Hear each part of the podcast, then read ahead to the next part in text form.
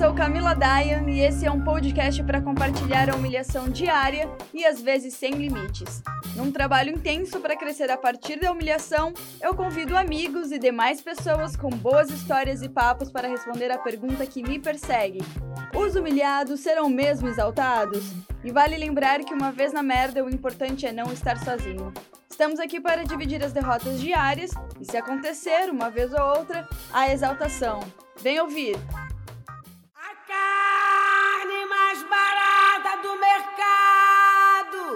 É a carne negra.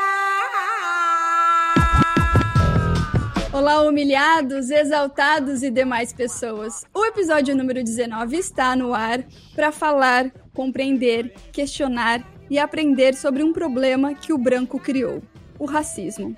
Ao passo que a internet ficou toda black na última semana, acho que vale a pena reflexão sobre o tabu que ainda existe em se assumir racista em falas, comportamentos e expressões cotidianas. E o mais importante, como vamos pagar a conta dessa dívida histórica ao povo preto? Para educar a gente nessa conversa, eu trouxe uma pernambucana, preta, doutora em sociologia, com tese sobre o racismo dentro da prostituição. Bem-vinda, Aline. Muito obrigada por você ter topado participar. Bem-vinda, querida. Muito feliz. E de Minas Gerais, outra preta maravilhosa, uma artista de nascença como ela se define, cantora, atriz, escritora e doutora em nos fazer rir em vídeos críticos e bem-humorados de exaltação à raça preta no seu Instagram.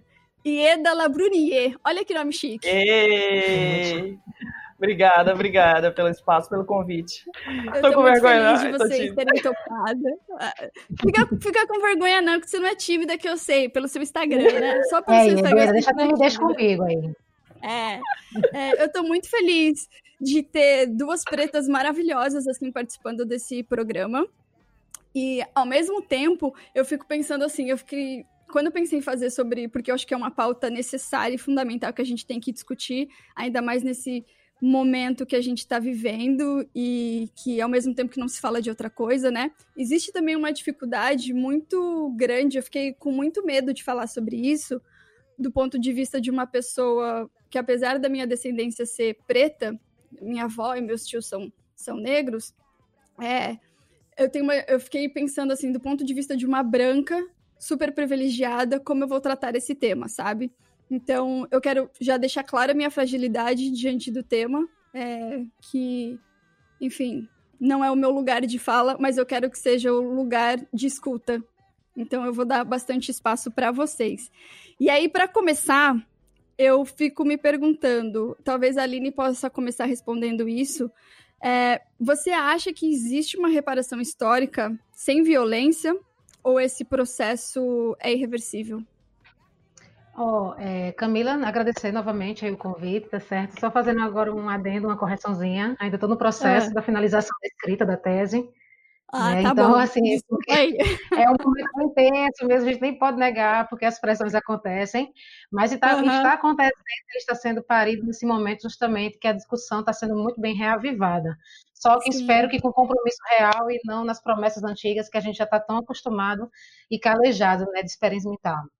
E quanto à questão da reparação histórica, né, a gente está, eu acho que cada momento, cada processo, e principalmente agora na pandemia, a gente tem revisto muito, né, quais são as possíveis ações dentro dos contextos, né, em múltiplos contextos, e esse é um exercício que a gente tem realmente que fazer, a gente não pode chegar, né, com uma regra, com uma caixinha, e simplesmente, né, tratar essa discussão racial dentro né, dessa ambivalência né, do 880, do branco no preto. A gente tem que entender realmente como os processos se configuram. E a reparação histórica, né, eu acredito realmente de maneira bem incisiva, eu falo, que não existe, não está existindo, ainda é pouco, o que tem sido feito é pouco. E eu espero que esse processo da pandemia, né, o que a gente tem vivido agora, desse processo de isolamento social, e mostrando como, paralelamente, a violência continua alcançando né, as periferias, as favelas, os subúrbios, enfim, seja nos Estados Unidos, seja aqui, e aí especificamente, né, aqui vocês sabem o que está acontecendo, ah, acho que acredito que estão acompanhando a história do Miguel, né? Então, assim, não, não há um momento de, de, descanso, não há um momento de refriamento da luta. E eu acho que o avanço, né, paralelo a esse processo de luta, de resistência, sobrevivência, eles não acompanha, né, o processo de reparação histórica, ele não acompanha esses processos. Então, o, a minha fala, ela vai, né, no processo aí do, do nossa, da nossa conversa, mostrar e talvez né, dialogar e apontar caminhos, insights, enfim, para a gente pensar de fato efetivamente, porque a gente está muito cansado dessas hashtags, né, desses processos que né, são esquecidos a longo prazo, né, e aí fica a luta na sobrecarga de outras pessoas que continuam na trincheira. Exato, eu ia até falar com vocês se vocês acham que tem algum efeito isso que aconteceu essa semana de hashtags e todo mundo postando, é, se isso pode trazer algum efeito positivo é, contra o preconceito, né, sobretudo. Olha, eu acredito é, que da mesma forma que vai trazer algo positivo, vai trazer alguma coisa que, que vai acabar sobrecarregando é, a gente no sentido de, da cobrança de posicionamento do, do povo preto. Essa semana eu estava falando com uma das pessoas que me seguiam e ela disse o seguinte: eu estou me sentindo saturada, eu não consigo me posicionar sobre nada, eu me sinto como se eu não estivesse fazendo nada. Então, a única coisa que eu, que eu pude falar para ela é o seguinte: cuide de você, porque se manter vivo também é uma forma de resistência. E talvez você não cuide do seu emocional, você fica envolvido demais porque estão subindo hashtag, eu tenho que me posicionar nas minhas redes sociais. É, a gente espera que os artistas negros, os artistas pretos se posicionem a respeito disso. A gente espera que, que o pessoal que, que usa tanto black money, como a gente é, até te peço perdão pela minha pronúncia do inglês, mas é, que a gente tanto vê aqui tá no Brasil maravilhosa. se posicione, se posicione a respeito disso. E aí a gente a gente vê o seguinte: muita gente é, querendo faz, mostrar que faz parte disso, mas que não entende o que significa é, subir uma hashtag. Falei no último vídeo que muitas das mulheres pretas que eu conheço nunca subiram uma hashtag nas redes sociais, mas levantam todos os dias para poder colocar comida na mesa. Elas não estão não lacrando na internet porque elas estão deslacrando portas que foram lacradas para nós há muito tempo. Tem vó preta, tem mãe preta que nunca ficou online na vida e sempre foi batalhadeira. Então, assim, nem tudo é hashtag. É importante? É. As pessoas precisam nos ver e nos ouvir. E isso foi o que, o, o, infelizmente, né, teve que acontecer mais, teve que ser mostrada, né? Que acontecer sempre acontece. Mais e mais tragédias para que a gente se, se mobilizasse. E eu acredito que agora, a partir de agora, o povo preto não vai parar mais, não. É o que eu espero. É, eu acho também, eu acredito que. Porque parece que a gente está vivendo uma revolução nesse momento, né? Tudo está acontecendo ao mesmo tempo. Mas eu queria também colocar uma questão que é o seguinte: eu tenho a sensação de que isso explodiu por conta da morte do George Floyd nos Estados Unidos.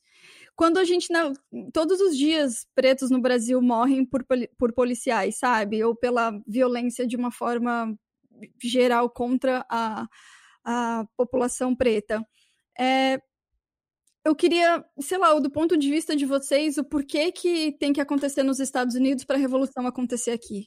É, é, meu, meu ponto de vista, né? O, o, brasileiro ainda tem um pouco de síndrome de vira-lata, né? Olha, o pessoal dos Estados Unidos está fazendo alguma coisa, vamos fazer também? Você vê, todo dia está morrendo preto aqui no Brasil. É, nós temos aí o caso do, do, do, garoto que tomou uma bala perdida dentro de casa. Na mesma semana, o outro foi comprar isso. Na mesma semana, o outro foi comprar um, um cachorro quente e foi morto. E cadê o, cadê o barulho? Cadê o, o barulho do povo brasileiro? Precisou engatar algo internacional para que a gente abrisse os olhos e, ah, peraí, eu também sou preto, eu também preciso fazer a minha parte. Eu acredito na síndrome de vira-lata que o brasileiro tem, infelizmente. E, assim, né, eu acredito também, assim, eu endosso o que a Ieda fala e acredito que a gente tem uma esquerda muito desonesta, sabe, Camila? A gente, nesse, como a Felipe Carneiro coloca, né, entre a esquerda e a direita, continua preta. E é isso mesmo, a esquerda ela se apropria das pautas raciais, né? E, por exemplo, não sei se vocês com certeza acompanharam o movimento antifascista, né? Várias, aqueles moldezinhos, não sei o que é antifascista, mundo é um professor antifascista. E aí a gente estava justamente numa, numa, semana, né, do Black Lives Matter, né? E vem esse movimento antifascista se apropriando da pauta, secundarizando as pautas raciais, como sempre acontece. Embora muita gente não tenha entendido qual é o movimento antifascista, porque surgiram né, coisas esdrúxulas, pelo menos nas montagens, né, liberal antifascista, enfim, então a galera está meio perdida até do que é o debate do antifascismo, Mas ainda assim, o que a gente vê é, de fato, uma esquerda se apropriando disso, a gente vê até a mudança de perfil, das fotos de perfis, né, todo mundo propagando ideias e propagando lives em cima disso, e a gente, mais uma vez, como eu falei, secundarizando essa pauta racial. Né? E os Estados Unidos é interessante lembrar que tem uma configuração racial bem diferente do Brasil. Né? Lá, de fato, eles são minoria em população.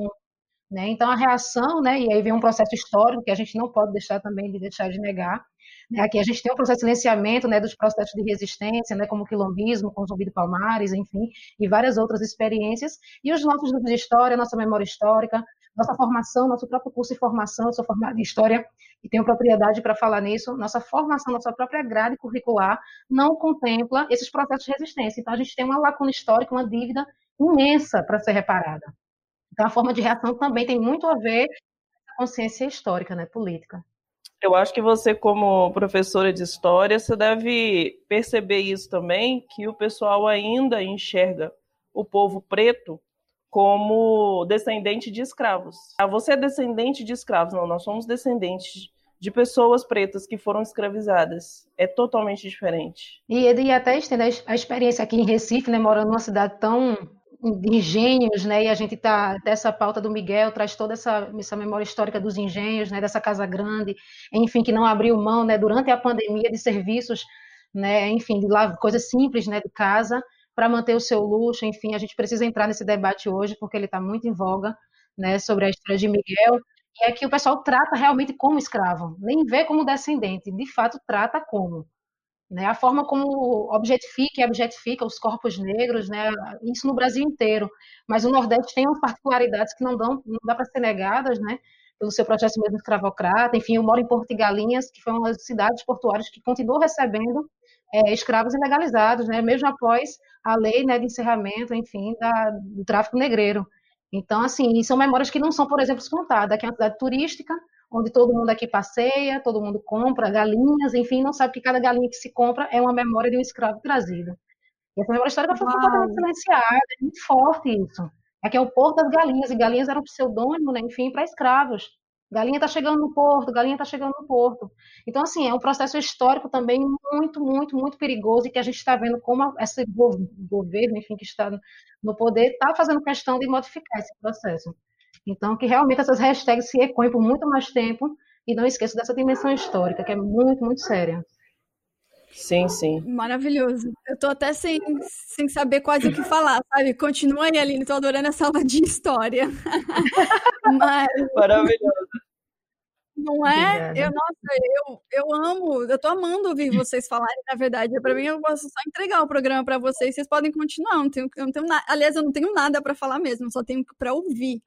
E, e, e eu. Pronto, Camila, eu só vou fazer outra adendo, então. Vou só ser ousado um pouquinho, mas só para falar, só para corrigir uma coisa que realmente a gente está vendo muito na mídia e acaba esse debate ficando destoado, mas todo mundo tem lugar de fala viu? Você, no, exercício da sua branquitude, você tem muito lugar de fala. Então, essa discussão, até se tivessem mais brancas, é até interessante colocando de fato, né? Vomitando seu racismo aqui na sua prática cotidiana, nos seus pensamentos, na sua construção, na sua pauta de vida. Então, branco tem muito lugar de fala, é quem mais tem lugar de fala nessa discussão racial. Entendeu? Então, se sinta realmente incomodada, confrontada a entrar nesse debate o povo preto anda muito cansado de ter que explicar o que, que é o racismo, na verdade. Então, quando você vê um, um preto falando, ai, não é seu local de fala, é porque parece que a gente já está muito cansado, e realmente a gente está muito cansado de ter que explicar o que, que você está fazendo de errado, que está me incomodando. Então, assim, é, hoje, quando eu vejo que os meus vídeos, a galera vê e depois vem falar comigo, nossa, é, foi sutil, engraçado, e, e tocou aonde deveria tocar, no ponto que deveria tocar, é, eu posso dizer para você que eu estou com, com os meus vídeos, estão com a visualização bacana, os comentários estão tá bacana, e uma pessoa é, veio falar para mim, veio é, fazer uma crítica, né? Uma pessoa até hoje, e era um homem negro. Uau! Posso, posso perguntar o que ele falou? Pode. Ele falou assim: é, você é muito engraçada, mas é, não condiz com a realidade de, das mulheres negras do Brasil. E aí o, o outro vídeo é que eu postei agora, eu postei um outro vídeo falando sobre se, se guardar, se preservar, né? E, e, cuidar um pouco da sua saúde mental também. Aí ele foi e comentou que não tinha entendido nada do que eu tinha falado no vídeo. Aí eu falei, olha, moço, Se você não está entendendo os meus vídeos e não está gostando, se você sabe mais da mulher preta do que a própria mulher preta, eu vou pedir para você se retirar mesmo, porque isso não é seu espaço, desculpa.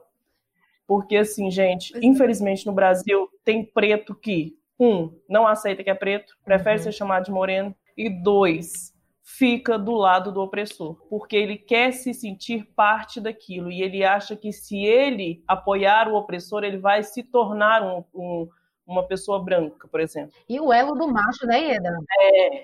Nossa. Elo do macho, né? Essa coisa forte do patriarcado, né? Esse compromisso entre Demais. eles é muito forte, né, também. Demais. A força do... do é, uma amiga minha me falou essa semana e eu fiquei prestando atenção nisso, porque nós não somos minoria no Brasil.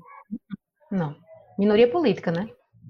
Nós é. não somos. É, minoria política, porque nós Só. elegemos, nós elegemos é, pessoas para comandar a gente, mas nós não somos minoria, nós poderíamos ter muito mais pretos no, na política, uhum.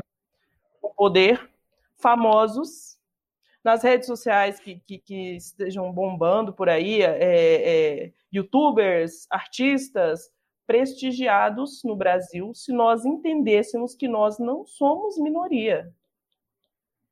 Mas o preto, até ele passar pelo processo de se assumir preto, de se aceitar como preto e de ver a força que isso tem, é um processo longo e doloroso. E como fazer esse processo? como fazer esse processo. Você vai ter um sacode um dia, se você é preto, um dia você vai ter um sacode.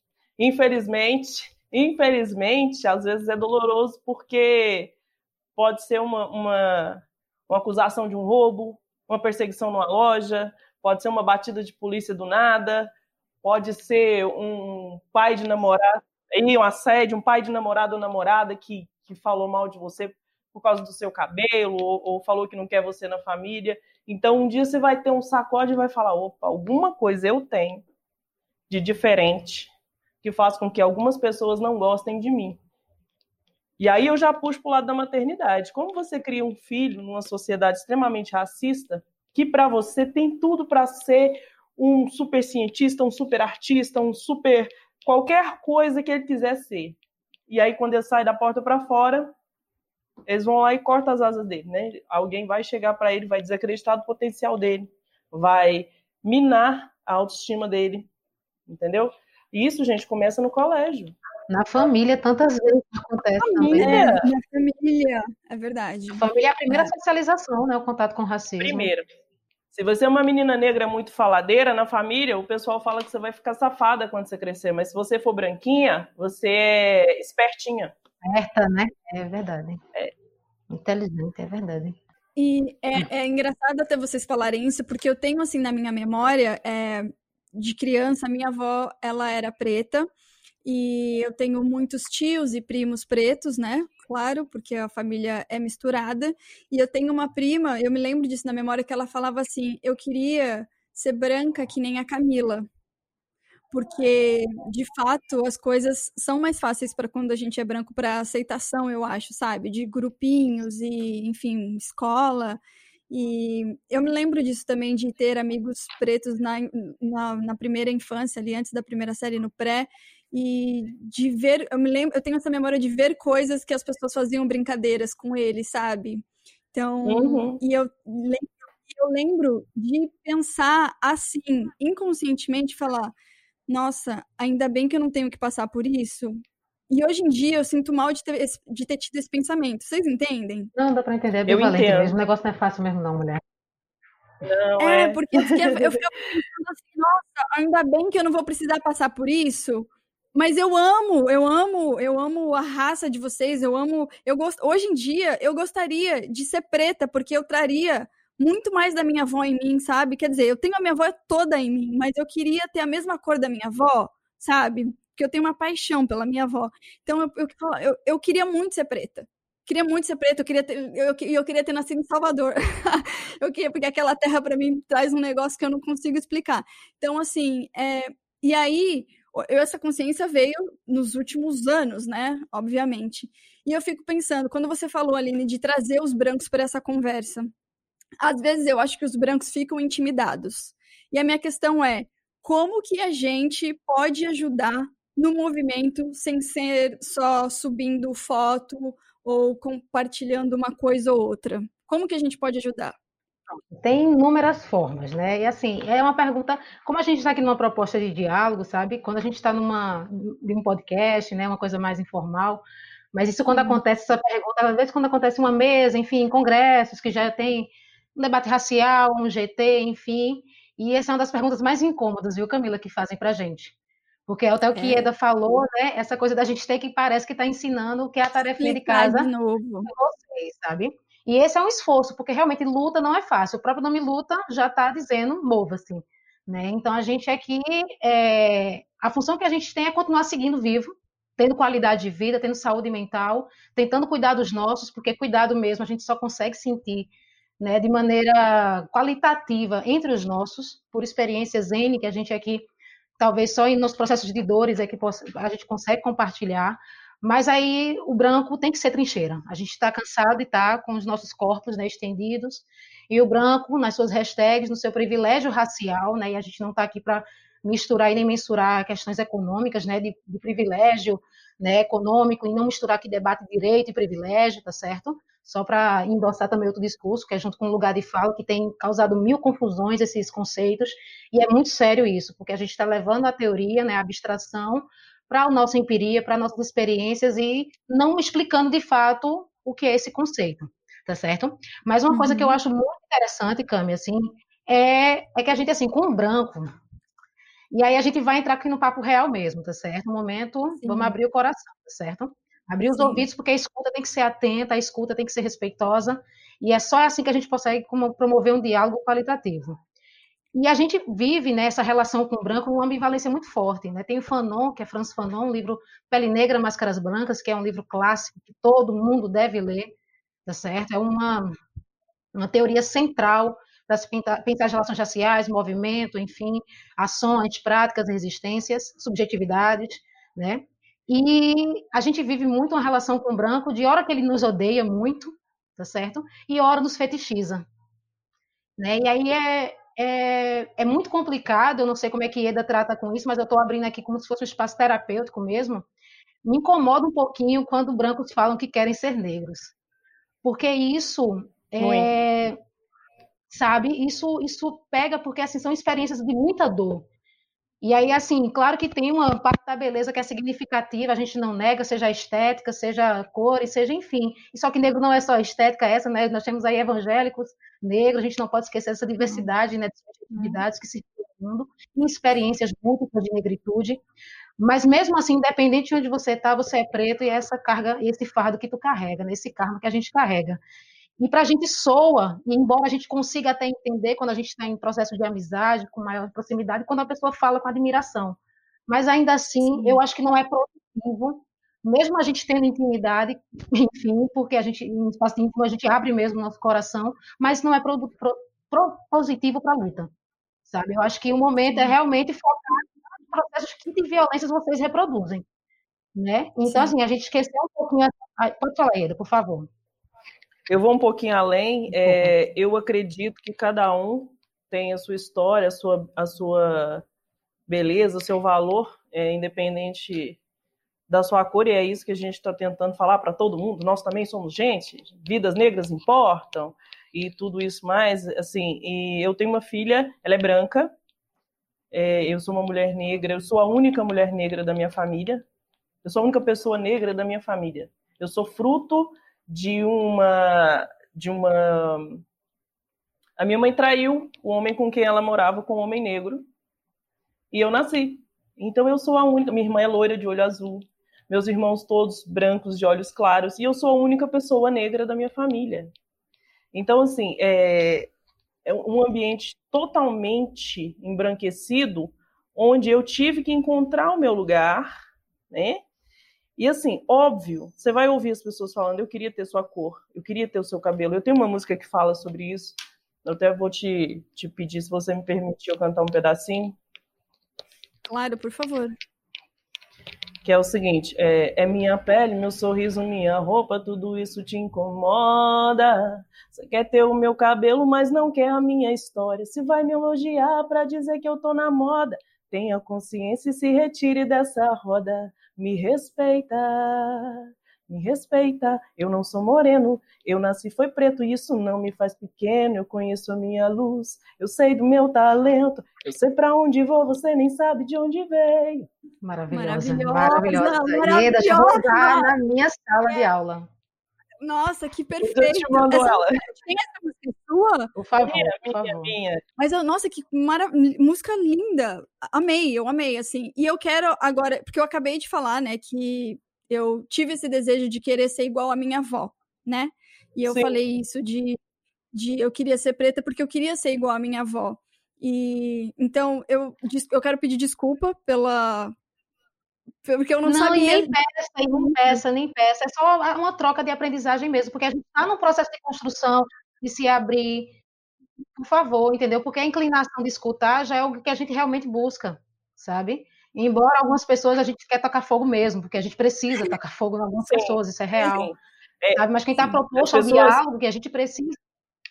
Dizida. As pessoas brancas elas precisam é, abrir o espaço para o negro sem esperar nada em troca, porque eles já estão em dívida conosco. Então eles precisam entender o seguinte: hoje eu vou, hoje eu quero ouvir o que o fulano tem para dizer. Sabe por quê, Camila? Porque todo mundo e isso aqui no, no Brasil é, é, o que mais é, a gente vê. Um programa que conta uma história trágica. Quando tem um interlocutor que é um cara branco e rico, todo mundo assiste o programa até o final. Porque se você vê uma pessoa pobre, uma pessoa preta que está sofrendo, é, haja vista o, o babu da, do, do Big Brother, que é tido como vítima até hoje, vitimista, né? até hoje, porque Sim. eles querem ouvir a nossa história, mas eles não querem que a gente conte do nosso jeito. Eles querem contar. Eles querem tirar o máximo de dor possível do preto. Eles querem ver o preto chorando, eles querem ver o preto na posição inferior. Então, Camila, quando eu faço um vídeo falando que a mulher preta é poderosa, que ela pode ter o cabelo que ela quiser, que se mexer com ela, ela vai brigar ou então ela vai ser elegante, isso é para que a mulher preta, dentro da sociedade, entenda o valor que ela tem e que sim, nós somos mulheres poderosas. Porque quando você vê uma mulher preta em posição inferiorizada, ou um homem preto, uma pessoa, um preto, em posição inferiorizada, isso é comum. Isso é o que você mais vê em qualquer lugar. É. Só que esse não é mais o nosso lugar, a gente está subindo. A gente está subindo. É. E eu estou fazendo outra música falando sobre eu... isso. Maravilhosa, já, já vamos lançar os hits aqui no programa. Adoro. É, sabe uma questão que eu queria trazer, que todo mundo, que tá, tem muita discussão, é, que é a questão de cotas. Quando uma pessoa se diz contra, contra cotas, ela está sendo racista? Muito, muito, ao máximo, assim. Não, essa é aquela. Já que ele tem a base. Eu só, que, eu, só queria, eu só queria que essa resposta viesse de alguém com voz provando só isso, entendeu? Não, porque é a visão mais errônea que tem é você achar que porque você está abrindo cota para um preto, ele não é capaz é, intelectualmente de conseguir a vaga. Não tem nada a ver com isso. Nós somos é, a classe mais pobre do Brasil, porque quando fomos libertos, nós fomos deixados à deriva. Nós fomos soltos e, e o que, que sobrou para a gente? Se aglomerar nas favelas e fazer o trabalho mais barato, a mão de obra mais barata. Nós temos aqui, eu anotei o nome dela, Luísa Nunes Brasil, uma blogueira que falou essa semana. Eu ia falar a maioria, também, boa. A maioria dos roubos vem dos pretos, porque o que, que sobrou para o preto no Brasil pós-escravatura? Nem sei se é escravatura, se é escravidão que fala. Pós esse período. O que, que sobrou para os pretos no Brasil?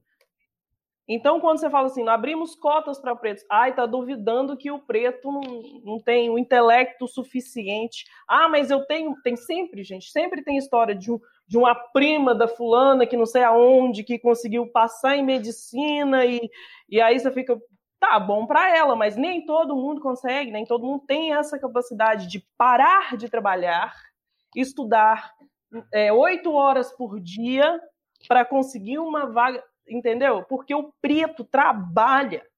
Ele trabalha até a noite, ele faz a faculdade à noite, ele acorda no outro dia de manhã, ele trabalha. E o preto nem faz faculdade para ficar rico, não. Ele faz a faculdade para poder manter uma vida estável, que é uma coisa que um branco tem assim com a maior facilidade.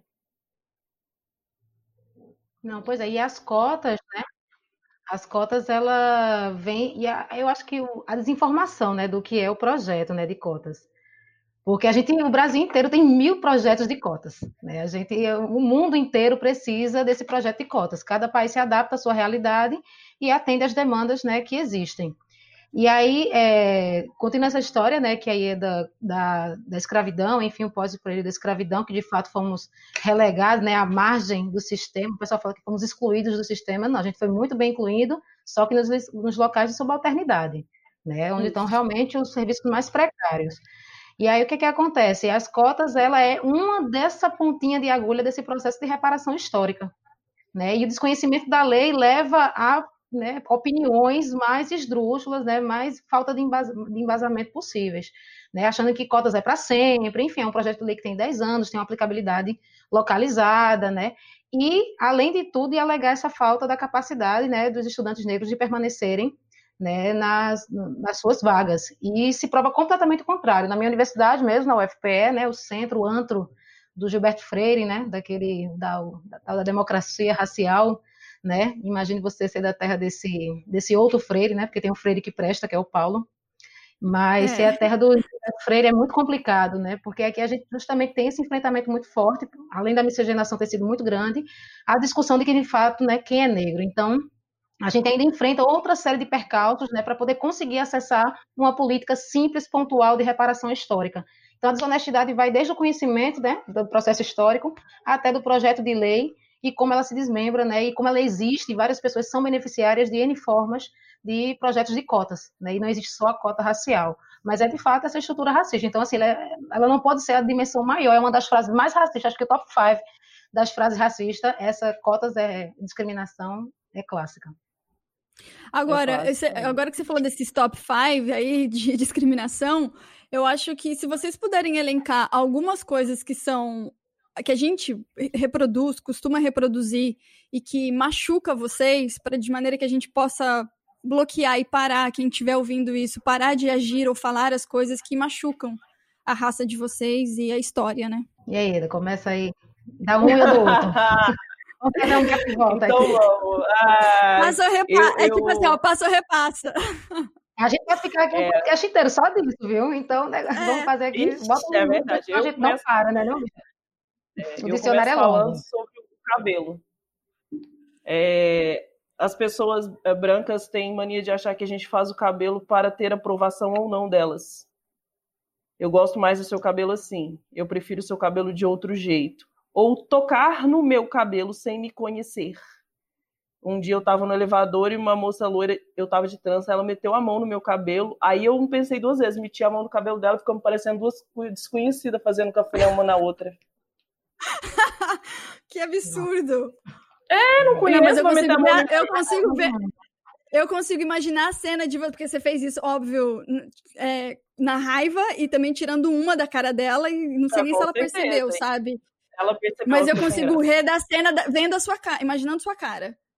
Eu tenho as reações mais é, é, inesperadas a racismo é, as pessoas que andam comigo, eles, eles, eles falam, é, quando fala alguma coisa racista, o pessoal olha para mim, arregala o olho e fala, vamos esperar. Vai acontecer, né? Manda esse acervo aí, aí meu... mulher, que o meu já tá acabando. E aí meu marido fica assim Ótimo. comigo, calma. Certo, então o primeiro foi o cabelo, qual o próximo?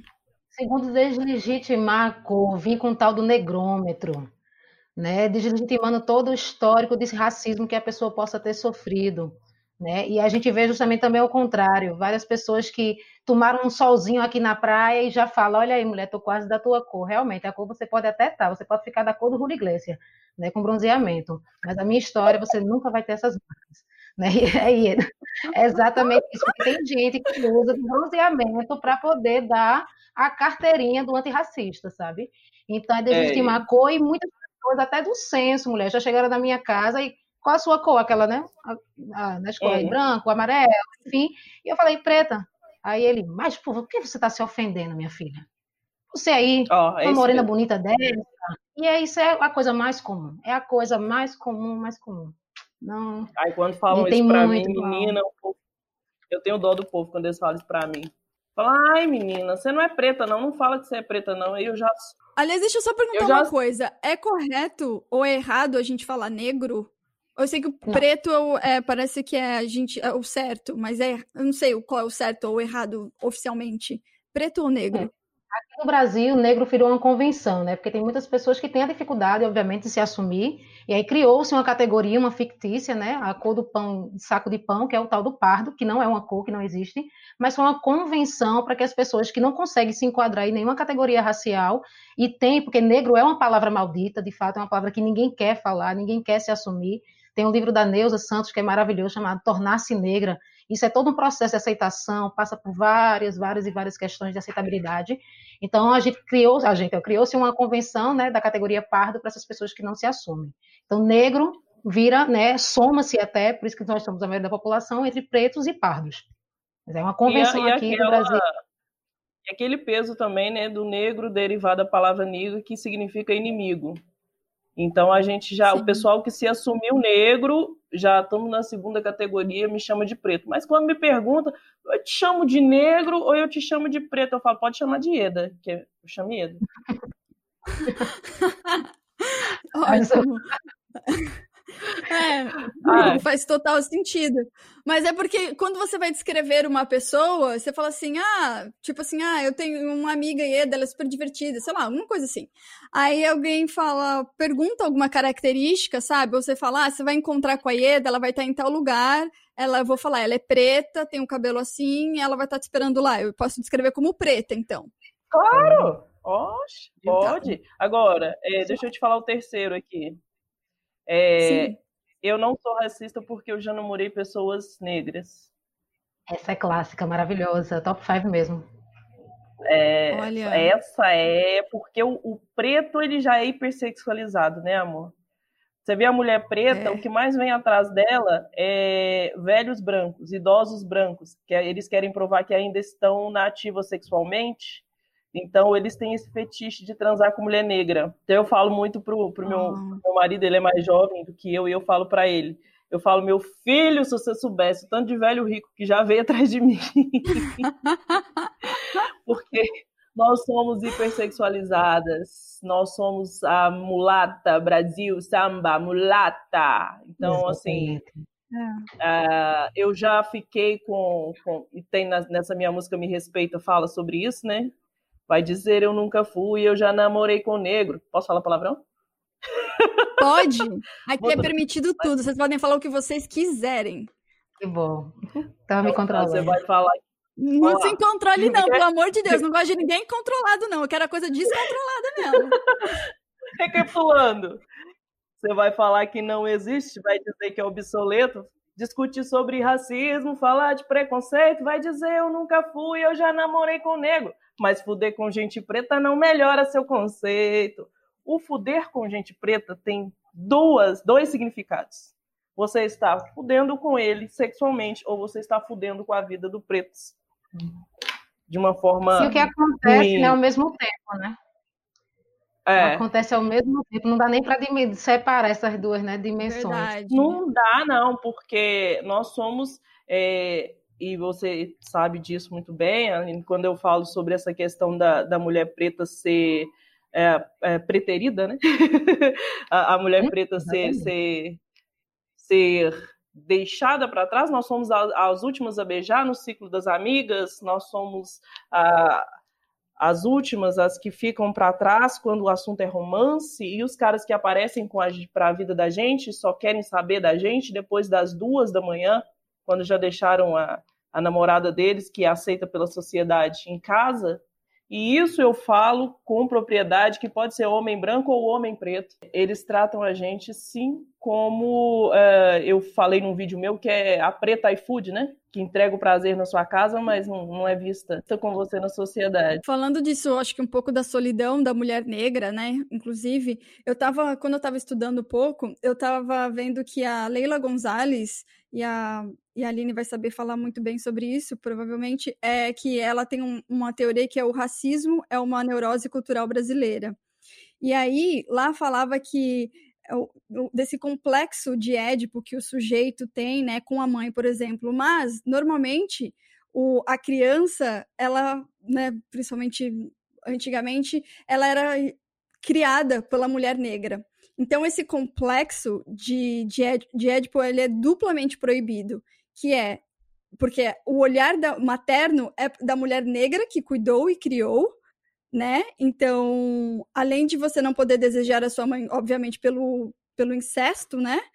E você também não pode desejar a, a mulher negra pelo conceito do racismo no Brasil. Assim, eu fiquei encantada quando eu vi quando eu vi isso, eu falei, uau, tipo, sabe quando parece que abre assim? Eu falei, nossa, faz total sentido isso de da exclusão da mulher negra para se relacionar, né? Sim, sim. Mas essa neurose, nega, assim, já é trabalhada a, ah, pelo Fanões, que eu já citei anteriormente, né? Porque o racismo uhum. é uma uhum. neurose, é um processo que adoece a ambos. Brancos estão adoecidíssimos e adoecem a gente por consequência, né? Então a gente está todo mundo no processo de adoecimento muito, muito, muito, né? fodido, pronto. E aí, é, a Lélia, né, ela traz essa perspectiva né, da psiquiatria, da psicologia, né, para os seus estudos, principalmente com Lacan, e geralmente gera realmente essa, essa, essa ambivalência né, de trato com a mulher negra. Freire, no livro Casa Grande Senzala, ele trata né, de maneira jocosa, de maneira desrespeitosa, de maneira agressiva, violenta, de todas as formas que você possa né, elencar de adjetivos né, pejorativos, essa relação né, da perversidade como ele trata e relativiza. Fanon, por exemplo, no livro Pele Negra, ele coloca a relação entre o branco e o preto, né, uma relação de estupro, né, entre o branco e a, e a mulher negra escravizada. Freire não, Freire vai justamente romantizar. Então, até a localização dessa neurose, ela vai ganhar outros contornos a partir da região. Né? Vai ter os seus localismos, vai ter seu, os seus territori territorialismos né? nesse processo, desse procedimento. Aqui, por exemplo, nessa questão do fetiche, da hipersexualização, ficou muito, muito, muito evidente, tanto na minha dissertação, que eu já trabalho com prostituição de mulheres de rua, né, e agora eu estou trabalhando com o mercado de luxo. Esse tema também leva a outras discussões, né, porque, enfim, há ou não mercado de luxo no Brasil, mas essa questão do fetiche, do preterimento, da questão dos valores né, que são cobrados, os corpos que se deterioram e não conseguem se alocar em nenhum espaço da prostituição, então fica né, nessa subcategoria mesmo, né, e nem, nem humano, é a relação né, de criatura animalizada, né, criaturas grotescas. Então a gente não tem essa, nem esse reconhecimento da humanidade da gente. Por isso nossos corpos são tratados a partir desse olhar da hipersexualidade ou da violência, né, mas sempre mantendo-se né, nessa, nesse discurso de exclusão.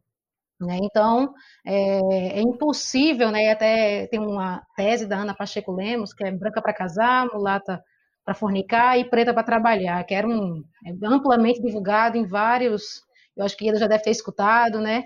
É um clássico também, Sim. né? E coloca realmente assim que não há possibilidade, não há uma existência de amor na relação do branco com o preto, porque a gente está preso nessa neurose. A gente não tem esse olhar de um outro ali encarando, mas ele está justamente abaixo dessa configuração da humanidade, então ele não é um outro, ele é um de fato uma pessoa que está no mundo para servir. A população negra está no mundo para servir no olhar desse branco. Agora eu só quero que a gente trabalhe para mudar isso, gente. Assim, como eu só, eu só quero que um dia a gente consiga chegar nesse momento de nem vai mais precisar pensar nisso. Será que vai ser possível? Será que dá para ter esperança? Daqui uns 200 anos, talvez? Uhum. Por aí. Tem uma amiga minha que é bem otimista de me deixar pessimista. Ela disse: nada que a gente está fazendo ali, né, a gente vai colher. Os que fizeram para a gente estar aqui hoje, então colheram também mas é um processo de cuidar de muita responsabilidade uhum. com a nossa existência e o nosso compromisso. Porque, de fato, a gente não vai colher isso, mas os nossos vão. É pelos nossos que a gente está aqui, né? Exatamente. É, e a uhum. responsabilidade de criar uma criança preta é, atualmente e mostrar para ela que, embora ela não, né, não, não tenha a mesma força física, é, não tenha mais força física de qualquer outra criança, ela tem necessidade de ser forte emocionalmente perante as coisas que vêm acontecendo para que futuramente outras gerações venham colher o que a gente está fazendo hoje. É uma responsabilidade muito grande. Eu, enquanto mãe de uma criança negra, que eu tenho um filho negro, é, eu, eu trabalho muito assim a questão da autoestima nele. A professora dele falou para mim uma vez que, que nunca tinha visto uma criança com autoestima tão grande. eu falei, por que é isso, né, gente? Eu falei para ela porque filho de Deus é, é Deus também, então não tem disso, não tem. Lá em casa não, a gente não trabalha. Ele fala para os outros, minha mãe é uma rainha, eu sou um príncipe. Então, assim. Ai, que amor. Então, assim, a gente trabalha essa questão para que quando o mundo bater de frente com os nossos filhos, eles estejam certos da força e da importância que eles têm.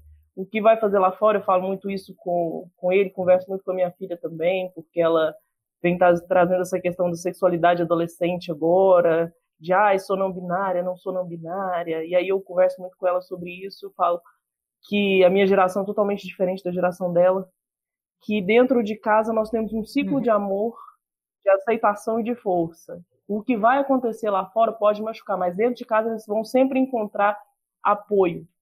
Dentro de casa eles vão sempre estar, é, sempre vão se sentir apoiados admirados, né, e fortes. Então, assim, a uhum. responsabilidade, quando a gente vai gerar uma criança, a gente tem que ter essa preocupação também, enquanto mulher preta, porque eu, por exemplo, apesar de estar numa relação interracial, é, o meu primeiro casamento eu, eu não sabia que minha filha ia nascer com a pele clara, né? E quando nasceu, assim, eu fiquei naquela de, né, a gente ouve muito, você é babá dela? Ah, que gracinha, ela é filha de quem, né? A gente ouve muito, assim. E aí, quando eu, esses dias para trás, eu entrei na internet e aí eu vi uma moça reclamando sobre isso, e uma, uma moça que eu admiro muito, ela compartilhou e colocou assim: todo castigo para palmiteiro é pouco. Eu falei: onde essa moça está? Em que local essa moça se colocou para desfazer de outra pessoa preta e desejar que ela sofra porque ela teve relacionamento com pessoas brancas, entendeu? E aí, assim, é, é, eu, eu até estendi muito o assunto, a gente estava falando sobre top 5, acho que a gente parou no 3, eu quero saber o seu próximo. Exato. Então vamos pro próximo. Obrigada. Ieda, você é maravilhosa. Você pode ó, conduzir este programa quando eu não estiver aqui. O Humilhados é seu. Já ia pegar até o gancho, já tem top 5. Né? Exato. Eu, eu, olha só, a Ieda vai me substituir, ok, gente? Assim, a gente vai fazer me chame, Ieda. Vamos pro top 4, então, agora, né? Então Eita, vai, qual é o próximo? Ai, mulher, são tantas para elencar, sabe? Mas uma coisa que incomoda muito, eu sempre, quando eu estou em palestra, eu estou em vídeo, eu estou em, assim, mas principalmente diretamente com o público, né? Eu sou professora de um pré-vestibular, então os adolescentes estão aí com a mente fervendo, e a gente está lidando com a diversidade de juventude muito real agora, né? Um pouco mais diversa do que, como Ieda falou, da nossa geração, e eu me incluo aí nessa casa dos 30, né? estou aí próxima dos 33 em pouco tempo. Mas é colocar, gente, quantas vezes, né, vocês, pessoas não pretas, né, já andaram por alguma rua, enfim, e já se esquivaram, né, com medo já, né, daquela pessoa ser um meliante em potencial, né, somente por vê-lo, já tirou a pessoa, né, pelo arquétipo.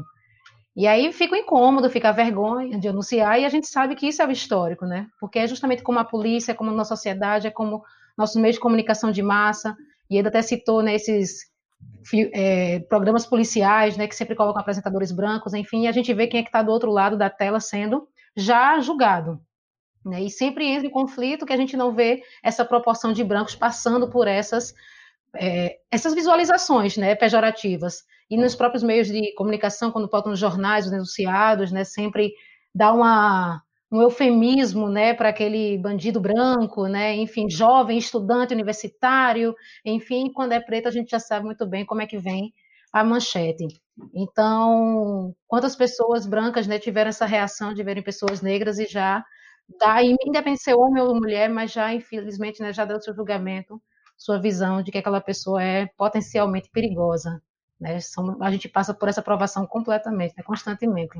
Muda de banco no ônibus, né? Para não encostar. Exatamente. Gente, eu tenho ódio dessas pessoas. Eu tenho vontade de, de ir para cima no murro, sabe? É, eu, eu já eu falei que, que eu resolvo as também. coisas é no grito e na pancada. Então, quando eu tô assim, nos lugares, a pessoa muda, eu falo, é isso mesmo, pode ir, que eu não queria encostar em você, não. Mó cara de quem tá suja. Fala mesmo. Falo alto ainda. Ai, Ieda, você é muito maravilhosa. Hoje no Facebook, minha gente, não sei se é verdade, mas eu acho que eu vou implementar para a vida. Uma pessoa justamente negra se aproxima de uma pessoa branca em algum espaço público e ela faz a cara do nojo, né? Ela falou, oh, minha senhora, meu papel higiênico é branco e eu limpo o cu, né? Então, assim, coisa básica, mas já... Né? Maravilhoso! Eu achei o máximo. Você amei. Amei, é essa é para levar para a vida. É tão importante a gente dizer o seguinte, que nós não estamos pregando ódio a pessoas brancas, nós estamos é, falando sobre pessoas racistas, né? Uhum. Sim. Nós não estamos pregando ódio a pessoas brancas, estamos falando de pessoas racistas, pessoas que é, não gostam de nós pelo nosso, nosso tom de pele, assim. É, eu acho que eu, eu não tenho muita paciência, nunca tive, não, não fui, eu não fui agraciada com dor da paciência, sabe? É, meu marido diariamente está me tirando de brigas, diariamente briga de trânsito, briga de família, qualquer lugar, ele fala, por favor, vamos manter a calma, vamos entrar no lugar, vamos ficar mais calminha, sabe? Em época de política, assim, já aconteceu dele ter que me tirar da mesa, vamos sair então, vamos, vamos sair, me, me tirar das festas de família, porque realmente eu não fui agraciada com o dom da, da paciência. Eu começo a conversar e eu vou conversando. E não é um estereótipo de, de, de preta irritada, de preta nervosa, uhum. né? Que o pessoal gosta de pregar, ah, porque a mulher preta ela é brava, ela é irritada, ela é. Para além da mulher preta, eu sou uma mulher extremamente sem paciência, né? Uhum. Então, é, assim... isso não tem nada a ver com a cor, né? Porque eu também então, sou. Eu sou igualzinha a você, extremamente sem paciência. Então, eu sou branca e sou também barraqueira quando precisa, entendeu? E, enfim, então, as pessoas me acham chata por isso. Daline tem cara de ser muito, muito calminha. Ai, mulher, sou filha de Natan, né? Camila aí, oxe, porque eu não, vi Você não é não? não, eu, eu, sou, eu sou filha de Emanjá. Não, sou filha de Ançã, mulher. Sou ótima, maravilhosa, mas sei péssima, maravilhosamente bem também. Com muita classe, por sinal. É, assim, eu, eu, eu, não, eu não tenho Bem muita brava. paciência também, não. É. Mas o top, o top 5, o último top 5. Ah, sim, o último. É, eu acho que eu estava pensando aqui, né? Falei, poxa, como diz, é, são muitas coisas que, que irritam a gente profundamente. E eu acho que quando a gente. As pessoas vão falar, nossa, mas é muita futilidade, assim, né? Você falar de cabelo, falar de roupa, mas são coisas pequenas que ferem bastante a gente. Mas quando você, quando alguém acredita que o espaço onde você está não é seu, por exemplo, quando eu entro numa loja para comprar uma roupa e a atendente não não ela não te dá atenção. Sei lá, não dá não me dá crédito, né? Não me dá crédito assim uhum. como possível comprador, né? Quando eu sou maltratada em uma loja, quando eu sou vista como uma pessoa que não tem potencial para que possa comprar numa loja, eu não compro na loja. Eu vou embora. Uhum. Eu sei o trabalho que eu tenho para ganhar o meu dinheiro, então eu não vou dar o meu dinheiro para gente que não valoriza então, assim, quando eu sou, quando eu sou destratada, ou eu, quando eu sou não tratada, que é pior ainda, que é quando a pessoa fica. Onde ela está? Você entra na loja, ela fica sentada te olhando. Ela não vai até você. É, mesmo quando solicitada. E já aconteceu comigo, por exemplo, de eu entrar numa loja e a moça falar: Nós não temos nada no seu perfil. Que absurdo. Gente, mas isso não pode ser considerado. Já não pode ser crime de racismo? Essa é uma, eu tenho uma, essa pergunta, é. que inclusive que foi o que a blogueira isso, a Luísa Nunes, fez. Uhum. Isso não é um crime? É crime, Sim. mas o Brasil é muito leniente com a legislação Nossa, em relação ao racismo. Demais. A gente Ainda mais que é uma loja. Assim. A loja rica, né? Isso, loja rica. Loja rica de branco, bem liberal, pois é. Mulher é complicado, o Brasil ele trata crime de racismo como injúria racial, sempre, acaba, vira isso, porque Aqui no Brasil, a gente nunca teve ninguém preso diretamente por crime de racismo. É inafiançável, por exemplo, e todo mundo já conseguiu pagar fiança né, por se libertar, por justificar que foi uma piada, foi mal interpretado. E esse uhum. é o problema da branquitude, né? Porque eles têm essa dificuldade de reconhecimento do privilégio racial que possuem. Além de ter todo um aparato institucional, uma estrutura que está ao seu favor, meios de comunicação de massa que informam que você pode, você tem poder para isso, né? E fica muito difícil a gente aqui do outro lado, né? Como Ieda colocou, a gente está nessa trincheira, tá a gente nesse cansaço, tendo que se cuidar, tendo que dar, né? Esse alerta do que se fazer do outro lado. Mas é isso, tá? existe toda uma estrutura que nega que nosso racismo ele pode ser tratado sim como piada, como algo de menor escala, como algo de, né? Que não fere tanto né, a subjetividade na construção de uma pessoa. A pessoa não tem compreensão realmente ou preguiça de compreender que de fato o que de fato o alcance tem o racismo, né? Agora Sim. você quer saber o que, que eu respondi? Sim, claro. Você tem que fazer uma série só disso, respondendo ao racismo. Olha. Não é? Então, é ah, vou anotar aqui já, ó. Fechou, arrasou. Eu, res... eu respondi para ela o seguinte: sabe por que você não tem nada no meu perfil? Porque meu perfil está acima da sua loja. Arrasou. Perfeita. Perfeita. E fui embora perfeita e sem defeito como vocês Mas são. Mas eu tô tranquila. Então... Um dia ela vai me ver na televisão e ela vai chorar, meu bem. Vai, vai, mandar, vai. vai mandar um inbox para você, amiga. Temos uma coleção do vai seu perfil aqui. Fizemos um perfil para você. É. Você quer um recebido? Você não vai querer nenhum recebido. É. A mulher não quer o recebido nenhum seu, não quer, não.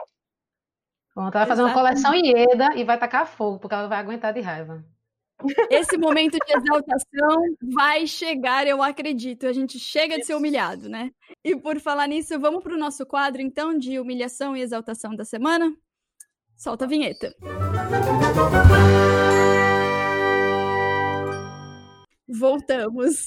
Só para vocês saberem, né? Eu acho que vocês sabem que a humilhação e exaltação da semana, a gente traz um tópico de notícia, a humilhação sendo algo ruim, a exaltação alguma coisa boa.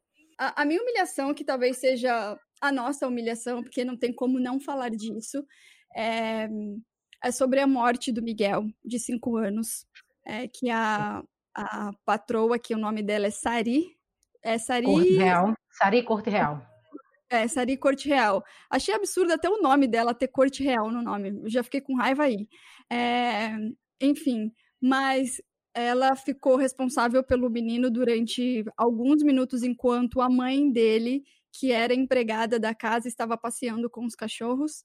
E a mulher, sem muita paciência, colocou o menino no elevador, apertou o botão do nono andar, e aí o menino foi atrás da mãe e caiu do parapeito do prédio. E, enfim, o resultado é esse que a gente já sabe do falecimento dele e da dor que eu não consigo imaginar e mensurar dessa mãe. Eu fiquei muito mal é, quando soube da notícia e essa é uma humilhação que, que, que, não tem, que não tem como não ser falada e eu acho que a gente precisa realmente brigar por justiça para colocar a Sari no, na cadeia, porque 20 mil reais que ela pagou de, de fiança, de fiança, fiança não vale, exato, não vale a vida do Miguel, não vale a vida de ninguém, né? Então, e se fosse uma criança que fosse o vizinho ou um amiguinho de escola do filho ou um sobrinho, eu tenho certeza que ela jamais teria colocado a criança sozinha dentro de um elevador. E a questão também fica, em tempos de pandemia, obrigar uma mulher ainda a trabalhar, sabe? E colocar uma criança em tempos de pandemia dentro de um elevador sozinho, sabe? Não, a gente não Sim. sabe quem vai entrar, não sabe o que uhum. vai acontecer. São muitos fatores que são muito absurdos nessa, nessa situação. E além do que, eu vi também uma notícia que a, a, a mãe do Miguel, ela estava registrada na prefeitura como se ela recebesse pela prefeitura Isso, e não 2017. Exato, e não pelo, pelos patrões, no caso. Ou seja, quem pagava o salário dela, que é muito. Ela recebe, recebia muito inferior o valor ao que estava registrado na prefeitura, é a população brasileira. Então, essa é a minha humilhação da semana. É, Cam, eu endosso a sua humilhação, eu, obviamente não teria como, né? A gente está aqui local, eu estava em Recife, né? Eu estava aqui em Porto e fui para Recife.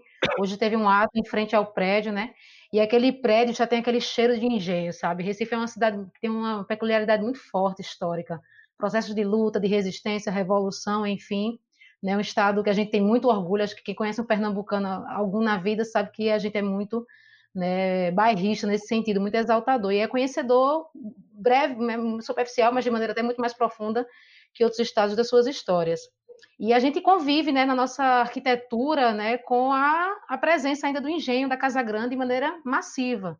Tá aí esse caso emblemático, né, que quanto mais a gente entende a gravidade que ele tem, a gente percebe né, o quão colossal é tudo grave que aconteceu, tudo, tudo, tudo é muito grave, tudo é muito, né, assim, violento, né, é pornograficamente violenta essa, essa questão. Ela está registrada na prefeitura de Tamandaré desde 2017, nunca recebeu nenhum benefício em relação a isso. Estamos falando da família Hacker, que é uma das famílias que é uma das maiores oligarquias do Estado. Né? Eles são acusados de redes de pedofilia, para vocês terem ideia, tem ligação com usina, né? com funcionários laranjas, né? como a própria Mirtes, né? É, são donos né? de vários e vários engenhos de propriedades de terra e dominam né? o cenário político do litoral sul. Eu, onde eu moro, por exemplo, é litoral sul, e Pojuca, Tamandaré, logo aqui ao lado. Né? Então, a gente vive uma precariedade, uma sociedade extremamente desigual, né, onde pessoas vivem naquele, daquelas duas torres que são duas abominações, até o processo de construção. A Recife tem um processo de luta né, dos direitos urbanos muito forte, a gente teve aí o Estelita, enfim, e essas duas torres fez parte desse projeto. Então, tudo ali cheira sangue, né, tudo ali cheira morte, tudo ali ferve né, escravidão. Então, a gente, mesmo tendo passado alguns séculos, né, a gente ainda continua vendo a reprodução desse, dessas violências. E o crime dela é, de fato, não sei como é que ainda está se discutindo se é culposo ou doloso, né, mas estão querendo revisitar essa sentença para que ela de fato pague judicialmente, né? E como a própria Mirtz coloca, não quero dinheiro, não quero essa reparação financeira, mas quero né, a justiça de fato seja feita. E o enfrentamento da Mirtz né, nos leva a um incômodo muito grande. Até que ponto essas hashtags realmente vai ter alcance a luta de fato, né, o fôlego dessa branquitude que está agora indo para protesto, está fazendo as suas lives, hashtags, enfim, de fato vai aguentar os um, dois, três, quatro, cinco anos de enfrentamento no judiciário, porque a gente não está enfrentando qualquer família, né? E coloca a gente, porque a, comoção aqui foi muito forte, imagine no Brasil foi, imagine sentir aqui, né? Mirtz é nossas mulheres aqui do cotidiano, né? Miguel são os meninos do cotidiano da gente, né? Então, essa hashtag Justiça por Miguel, eu espero que ela não perca o seu fôlego a longo prazo, né? E vai se perdendo em mais uma história, em mais uma hashtag, em mais uma memória, em mais um corpo estirado. Né? Então a gente precisa de fato endurecer, né? radicalizar esse processo de compromisso, porque senão a gente de novo desacredita mais uma vez, né, da população branca que se diz aliada. Total. É. Concordo, Ieda. Vamos lá, né? Eu, enquanto mãe, de um menino de cinco anos. Eu, eu acho que no dia, assim, eu, eu só sabia chorar e eu fiquei o máximo possível de tempo com meu filho, assim, porque é um lapso, né? É um momento, né? Então, é, eu vejo gente, eu vejo pessoas falando, ai, mas é, o fato de dela ter ido passear com o cachorro não tem nada a ver, não fica desfazendo do cachorro quando você coloca um preto na mesma posição e equipara ele a um animal, você está voltando ao tempo da escravidão. Eu não consigo não sentir ódio desse pensamento, dessa, dessa atitude. Eu não consigo, quando, quando vocês dizem, nossa, mas gerou uma comoção, eu fico imaginando que todo mundo que está se comovendo, todo mundo que está indo para cima, eu vi hoje que fizeram é, uma, um protesto em frente ao edifício, né? Isso, então, isso. assim, eu acho que todo mundo que está lá está compartilhando o mesmo sentimento que eu estou compartilhando aqui na minha casa. Enquanto artista, enquanto comediante, é, a gente não a gente não fica fazendo graça o tempo todo, né? A gente dentro de casa a gente é, é ser humano como outro qualquer, mas a gente entende também essa necessidade das pessoas de desligarem um pouco de tudo isso que está acontecendo mas eu espero que as pessoas não desliguem totalmente disso, porque é um assunto extremamente importante. E, como eu falei anteriormente, infelizmente tem que acontecer uma tragédia para que desencadeie uma comoção, para que as pessoas façam alguma coisa, não só nesse caso, em todos os casos que vierem aparecer, todos os casos que forem mostrados, que todo mundo que se hashtag Vidas Negras Importam, que essa, que essa galera esteja mesmo com a gente nos próximos anos, nos próximos 200 anos, que, que passe para os filhos, que passe para os netos, que passe para os bisnetos, que vidas negras importam. Porque a gente não quer ser lembrado só perante as tragédias que são mostradas. Porque todo dia tem tragédia para gente. Nosso povo está sofrendo todo dia. O que essa mulher fez é um pedacinho do que as patroas fazem com as empregadas pretas, é um pedacinho do que a, a criança, o filho da empregada passa dentro da casa da, da patroa, no quartinho da empregada, não pode comer uma maçã, não pode andar pela sala, não pode pôr a mão no cachorro de raça. Eu já fui a filha da empregada do quartinho. Eu já tive que, por exemplo, é, é, não podia conversar enquanto eles estivessem almoçando, eu só podia comer depois que eles terminassem de comer, se sobrasse comida para mim. Que absurdo. Então, assim, é, é, a gente precisa também ter uma visão de, de humanitária. Uhum. Vi uma entrevista, foi a de Jair Júnior, é isso que chama? Eu não consigo. Porque ele sempre coloca de Júnior, mas acho que foi a de Jair que deu essa entrevista falando sobre isso. Mas ele deu uma entrevista falando o seguinte: a próxima geração de pessoas brancas vai ter que comprar máquina de lavar louça porque a gente não está criando mais empregados. A uhum. gente é não está mais. Por exemplo, a minha mãe era empregada. Hoje eu não sou empregada, eu sou jornalista. Sou formada em jornalismo. Eu sou atriz, roteirista, uhum. Cantora e compositora. Quando eu Uma fiz mulher completa. 12... Quando eu fiz 12 anos, a minha mãe me levou para trabalhar de babá. E eu trabalhei de babá até os 17 anos. Era o trabalho que tinha na época. Então, assim, eu vejo hoje, por exemplo, muitas pessoas, minha filha tem 15 anos, muitas pessoas falam para mim assim: essa menina sua aí já podia trabalhar de babá, hein? Já dá para ela começar a trabalhar de babá. Eu falo: não, não. Eu não quero para minha filha o que eu passei. É um erro da nossa geração querer dar tudo na mão né? Porque eu vejo isso nos meus filhos. Mas o maior erro Sim. da nossa geração é minimizar a importância do jovem perante a sociedade. O maior erro da nossa geração é dizer: ah, mas na sua época eu já fazia isso, aquilo e aquilo outro. São tempos diferentes, são gerações diferentes. Eu quero minha filha estudando, Exato. eu quero minha filha crescendo, eu quero ela numa empresa, eu quero ela crescendo dentro da profissão que ela escolher para ela, mas eu não quero ela sendo humilhada e desrespeitada por míseros trocados no, no final do mês. Muito e isso, bem. gente, é o que mais acontece. A Mirtes, é, eu, eu não sabia que ela não era nem registrada pela, pela patroa. Eu tô, assim, horrorizado com isso. Para piorar a situação, vocês sabem que ela também contraiu a Covid, não só ela quanto o Miguel. Ah, se curaram, contraíram não foi, contraíram não foi. Além, é assim, quando você mais mexe nessa história, mais sai né, os absurdos. Ela contraiu e continuou trabalhando, assim, né? Se curou e voltou ao trabalho. Então, assim, são. E é, provavelmente é pegou. Né? E provavelmente pegou da exposição é, vindo deles ou indo até o trabalho. exatamente. Provavelmente, não sei se foi, não sei se isso confere, mas foi da sogra que tinha voltado de viagem, enfim. Mas a peste branca, né, de fato, agora a gente pode até nomear o nome dessa peste de peste branca. Exato. Né, chegou na periferia de maneira extremamente violenta. Ter que pegar várias conduções para chegar ao teu trabalho já é uma exposição tremenda. Total, total. Muito, uma criança, é. um idoso. É uma, é, é uma, falta de respeito, sabe? Eu, eu, não, eu não consigo entender é o que passa. É racismo. E racismo, é, e racismo, é, claro. Meu, o que, que, custa você passar três, quatro, que seja seis meses da sua vida passando um pano na tua casa, um aspirador, entendeu? E lavando uma louça, você não vai morrer, sabe? Obrigar a mulher aí com o filho todos os dias. É, é assim, eu, eu não dá. Eu acho que só alguém que obriga nesse momento o funcionário a ir trabalhar é, já devia estar tá pagando por alguma coisa judicialmente, você entende? Esse, esse, é meu ponto de vista. Não poderia parar de pagar um funcionário se você está recebendo, você continua recebendo. É um absurdo. Então, assim, são, são, várias, são várias questões que me indignam muito. Os 20 mil que ela pagou de fiança poderia tranquilamente ter, né, dado o salário, a estrutura, por ela por anos, assim, talvez, porque Sim. eu não sei quanto é que ela pagava de salário, enfim. Mas poderia Parece por que era o salário manter. mínimo. Pois é, clássico, né? E vai saber com quantos um, erros é, no registro. Um clássico.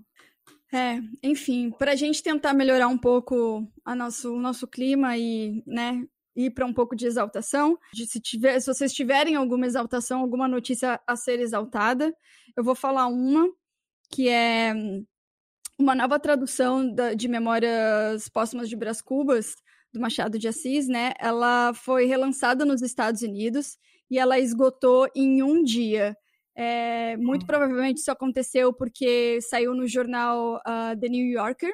E aí, eu imagino que isso ajudou na contribuição das vendas, mas eu acho isso maravilhoso que um, um autor nosso, brasileiro e negro, tenha, esteja sendo exaltado também é, fora do Brasil, sabe? Então, eu acho que eu vou dar a exaltação da semana para isso. Vocês têm alguma? É, eu vou, vou pegar um gancho de uma, assim que eu até falei, né? Comentei com Camila, se era preciso de fato exaltar alguma coisa, a gente pode continuar na humilhação, né? Porque a semana não tem sido fácil. A né? semana né? não está ajudando. É. Tá difícil, assim, tô até com dor de cabeça, de verdade, porque é muita coisa que você vai processando, digerindo, né? Muita dor, enfim. Mas, como eu falei, tá difícil, né? Já a exaltação. Mas, para não perder o gancho do, talvez, do otimismo, da possibilidade de acreditar que vivemos num momento muito específico, e acredito que outras especificidades de organização também vão surgir, outras frentes vão surgir.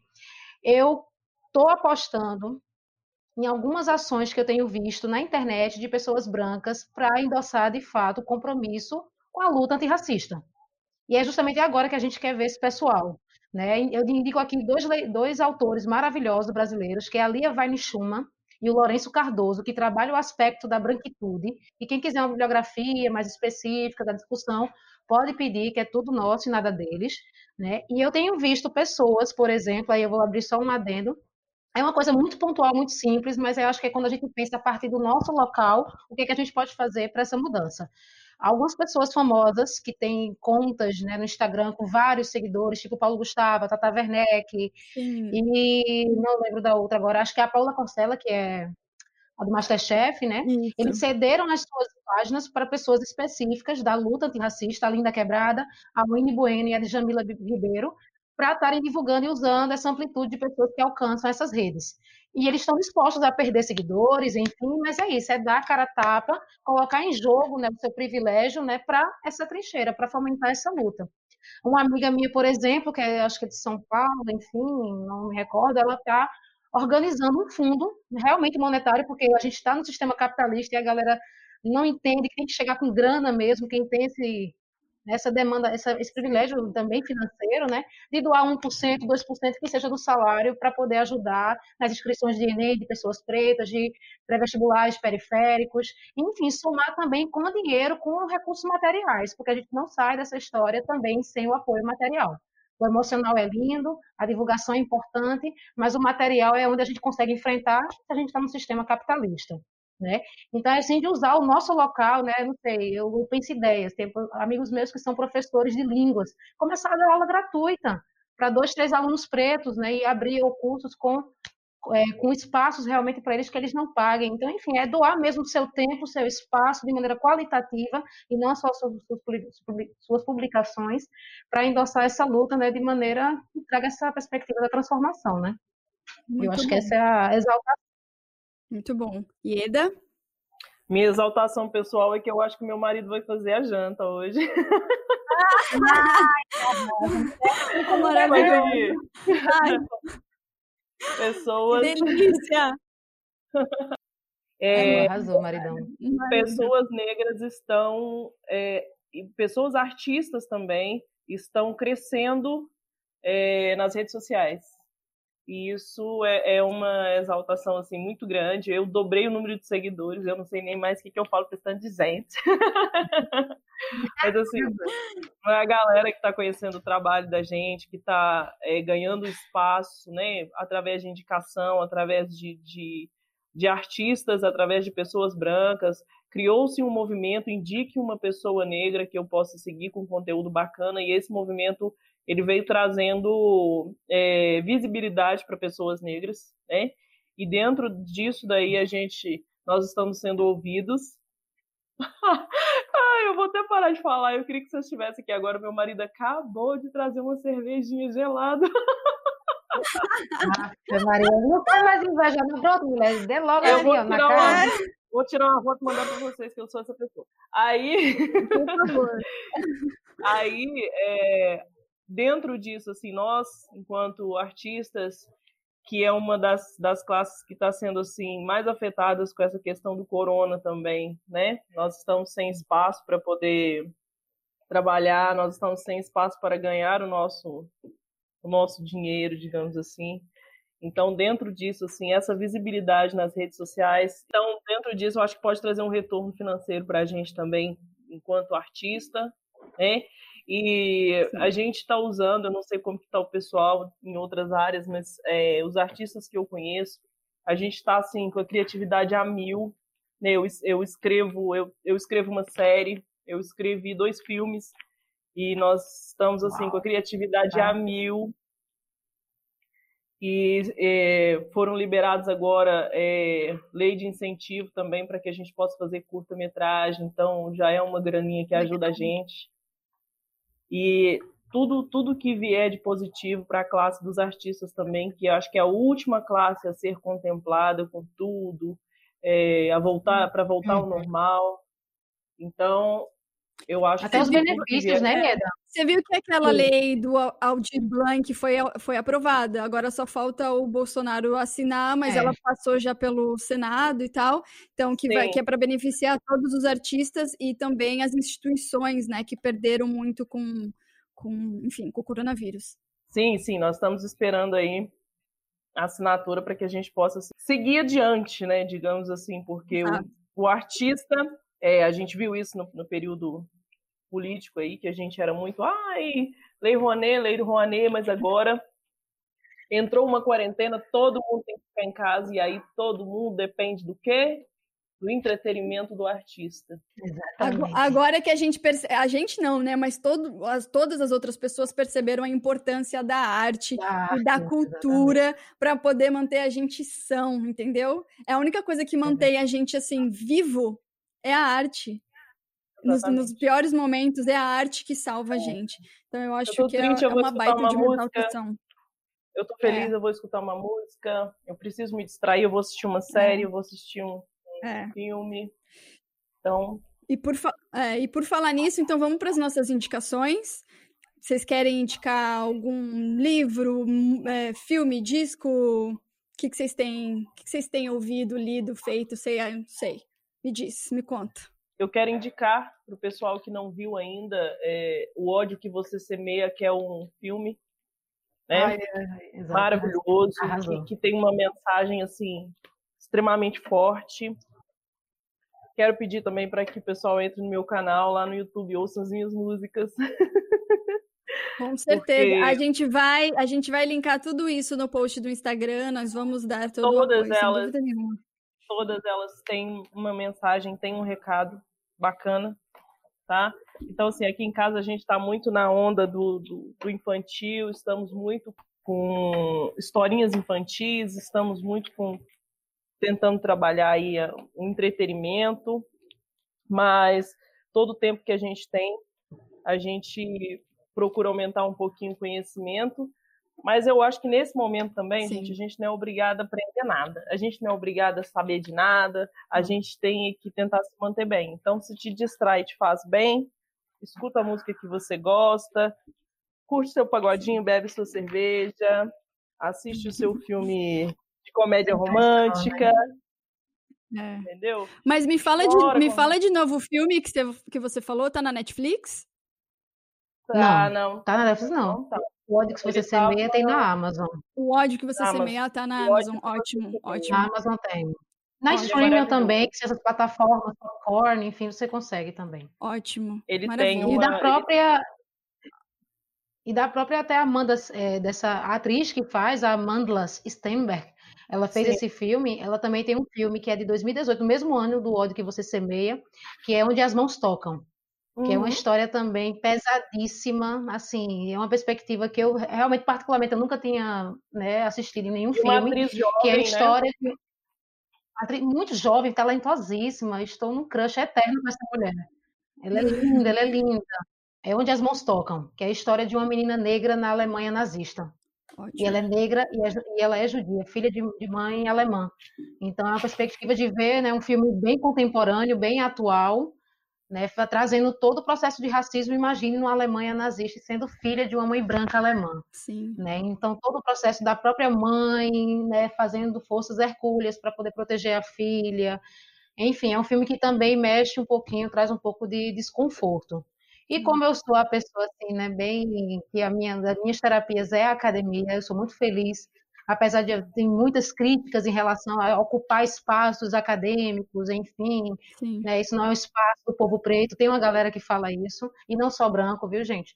Então, porque a gente, né, enfim, tem toda uma discussão bem ampla sobre isso. Sim. Mas é um espaço que, apesar de ser extremamente racista, é um espaço que eu acredito que a gente deve ocupar porque ele é nosso de direito também histórico. São as nossas ideias, são os nossos corpos e subjetividades que estão sendo estudados lá. Então vamos estudar também o outro lado, né?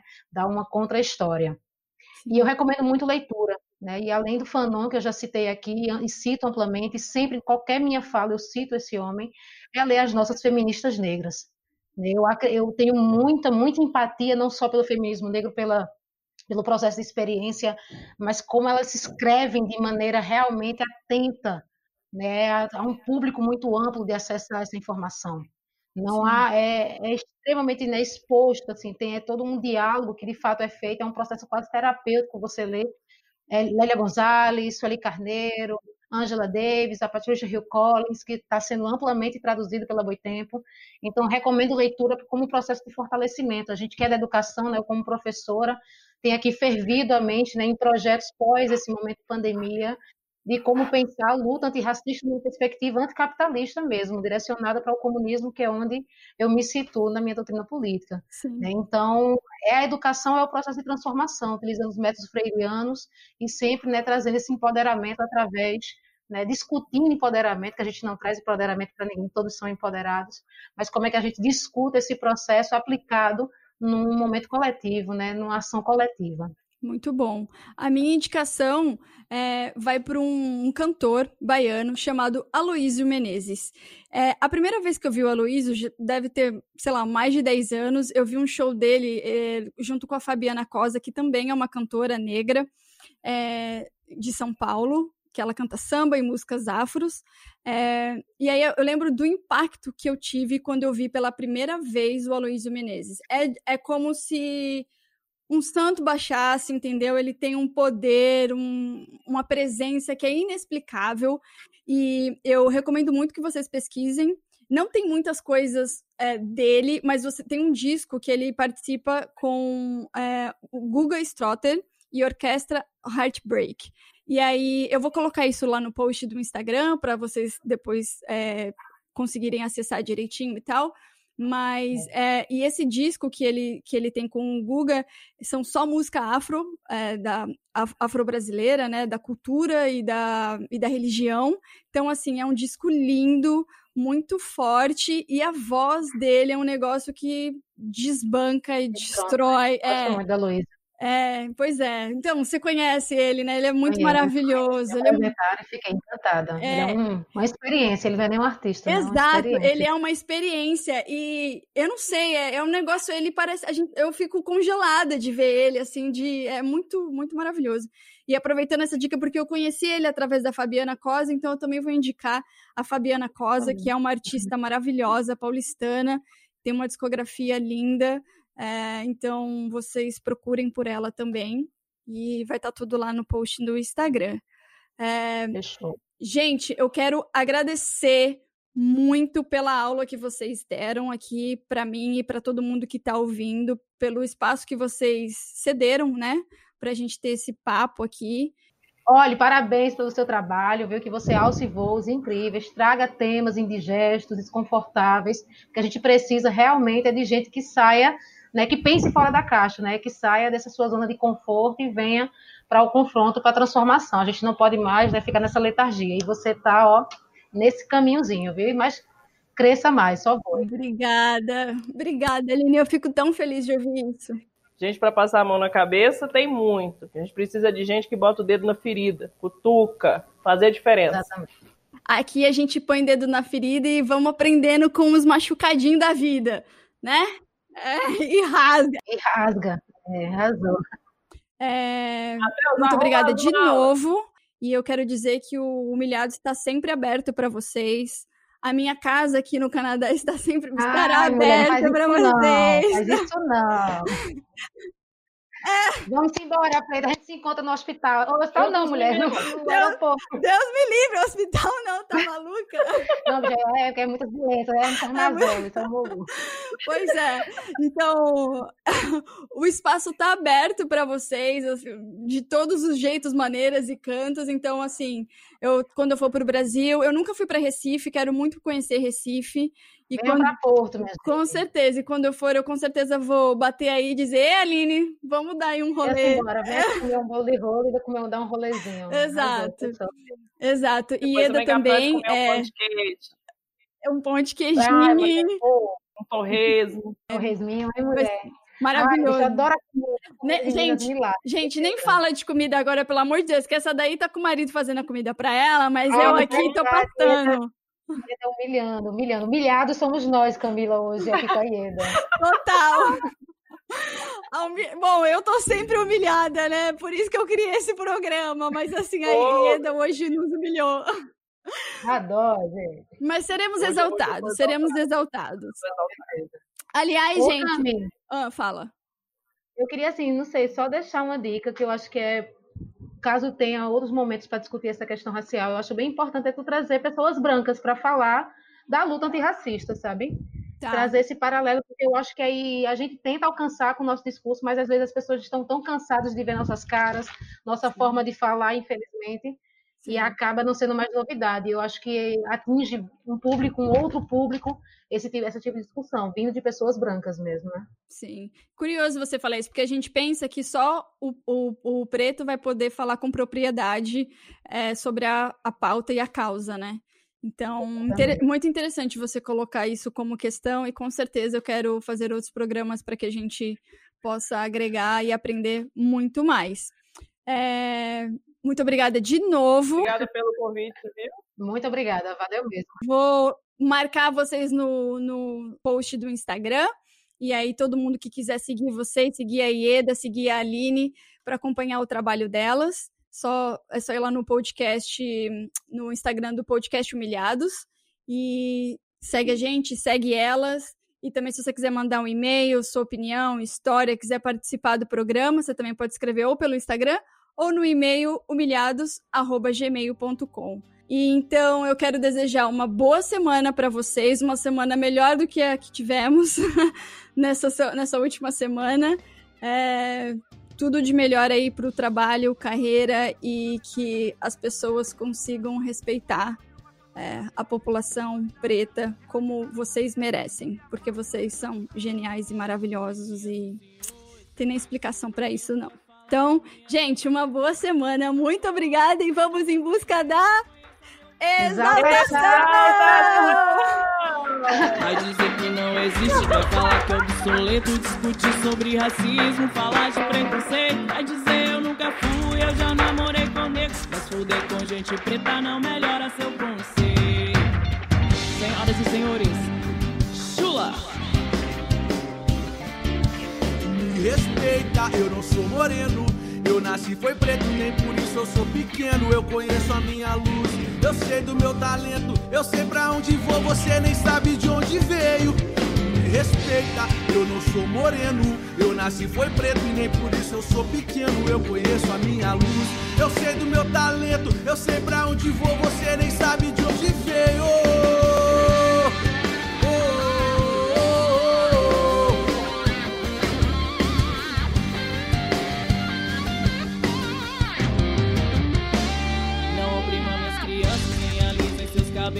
Não somos mais escravos, nem queremos seu apreço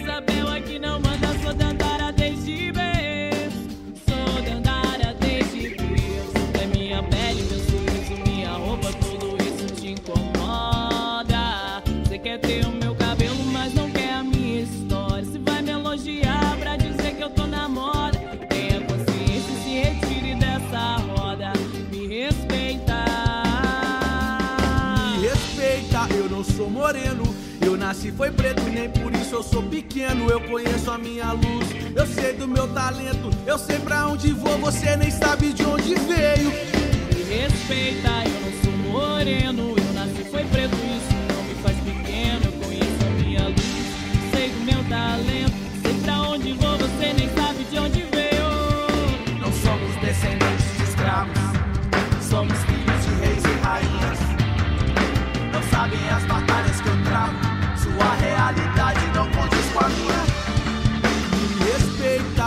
Sou moreno. Eu nasci foi preto, nem por isso eu sou pequeno. Eu conheço a minha luz, eu sei do meu talento. Eu sei pra onde vou, você nem sabe de onde veio. Respeita, eu não sou moreno. Eu nasci foi preto,